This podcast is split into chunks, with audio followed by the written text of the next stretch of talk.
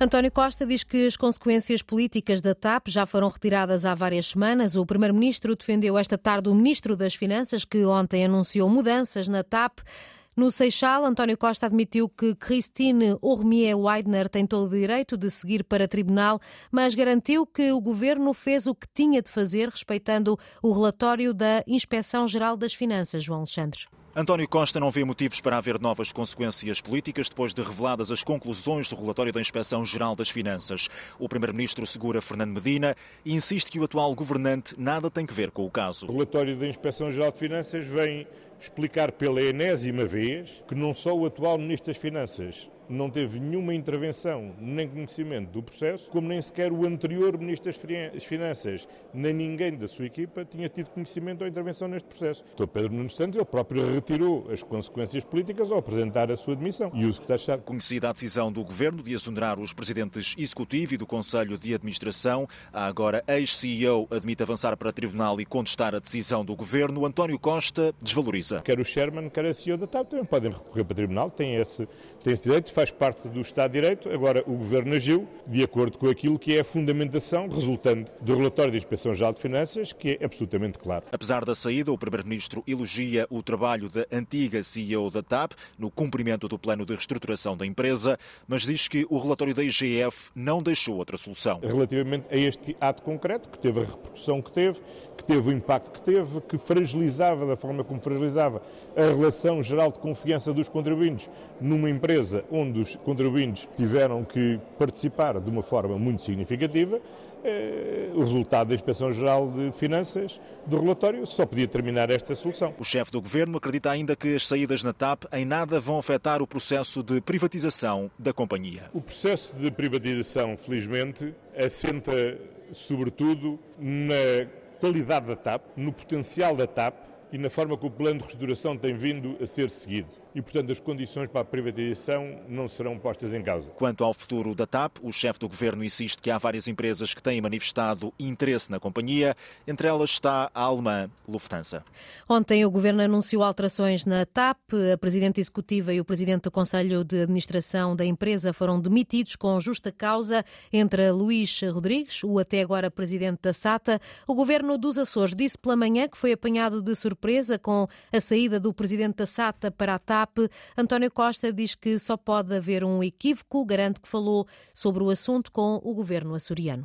Não tinha que concordar, eu dei a informação, obviamente, era isso que me competia fazer, não íamos recortar uma pessoa que trabalha para uma empresa regional sem ter a gentileza de falar ao Presidente do Governo Regional, do informar, ele compreendeu a, compreendeu a opção, lamentou a opção, porque é um excelente quadro, disse que preferia que naturalmente poder continuar a contar com ele, mas compreendia a opção. Como diga, deve ser certo, seguramente um equívoco. Declarações de António Costa esta tarde no Seixal, no final da sessão de inauguração do primeiro projeto de injeção de hidrogênio verde na rede de gás natural em eh, Portugal. 117 lares de idosos foram fechados no ano passado, anúncio feito esta tarde pela Ministra do Trabalho e da Segurança Social. Ana Mendes Godinho adianta que só no ano passado foram feitas 7 mil visitas a lares e mais de uma centena foram encerrados. 7 mil visitas de acompanhamento feitas em 2022 e procuramos separar exatamente as situações para agir uh, implacavelmente quando é preciso, que é o que a Segurança Social está a fazer. Ana Mendes Godinho voltou a dizer que situações como a do lar da Lourinhã, onde há suspeitas de maus tratos, são inaceitáveis. A ministra revelou também que este lar, onde, há essas, onde existem essas suspeitas, já tinha sido alvo de uma inspeção no ano passado. A informação que eu tenho neste momento, a ação de investigação está a decorrer uh, no, neste, neste lar e não só neste lar, também uh, noutro lar de, de, do mesmo, da mesma propriedade. Eh, estamos a aguardar, estou a aguardar informação também sobre o, o, resultado e a conclusão desta ação de fiscalização. A informação que eu tenho é que teria havido uma, uma visita conjunta em 2022 eh, relativamente a este, a este eh, lar, da qual tinham resultado várias recomendações. Naturalmente, a situação que foi detectada já não tinha nada a ver com a situação que foi verificada quanto a essa visita. Entretanto, a inspeção ao lar da Lourinhã já terminou. O Ministro da Educação admite que as negociações com os sindicatos de professores podem terminar sem acordo. Esta tarde, os sindicatos avaliam se continuam ou não na luta ou se continuam as negociações. O Ministro João Costa admite que a distância para o entendimento é bastante grande. Temos aqui um contexto, uh, quase diria histórico, de aproximações também àqueles que são pedidos antigos do, das organizações sindicais e por isso é com este espírito de, e, com este, e com, este, com este resultado de um processo negocial que foi longo uh, que vamos para esta negociação suplementar, que agora foi pedida pelos sindicatos. E, portanto, queremos terminar estas negociações com toda a dignidade, sabendo que há pontos de encontro, há pontos de desacordo, provavelmente os pontos de desacordo não permitem um, um acordo global. O Ministro da Educação esta tarde em Bruxelas, onde está a participar num encontro da União Europeia.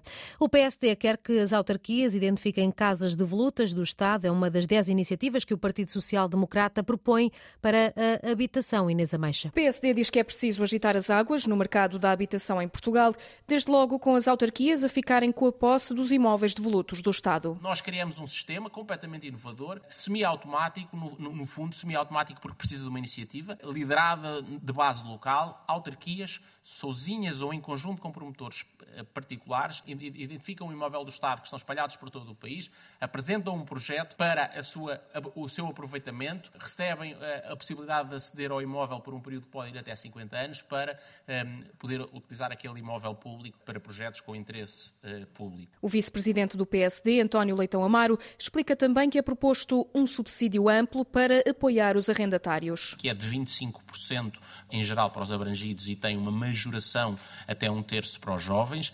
Eh, é arrendatários até ao sexto escalão de IRS, porque são aqueles que têm uma necessidade maior. O partido quer também um desagravamento fiscal para os proprietários e uma ajuda concreta às famílias em matéria de crédito à habitação. Famílias que passariam a pagar mais 400 ou 500 euros de prestação, essa prestação poder ser rescalonada e ser colocada ou ao longo do contrato ou no final do contrato, o chamado pagamento final, com uma garantia pública sobre este montante rescalonado, que é o do diferencial do agravamento da taxa de juros. Para os jovens, Leitão Amaro defende uma garantia pública do Estado que substitua a chamada entrada na compra da casa. Basicamente, libertamos os jovens da entrada ao Estado, isenção de, de IMT, isenção de, de imposto de selo. Os diplomas vão à discussão em plenário, dia 15 deste mês, e, caso não sejam viabilizados pelos socialistas, o PSD tem uma certeza. Se não o fizerem, os portugueses sabem que o Partido Socialista dá mais uma cavadela no buraco da crise da habitação que o próprio Partido Socialista cavou.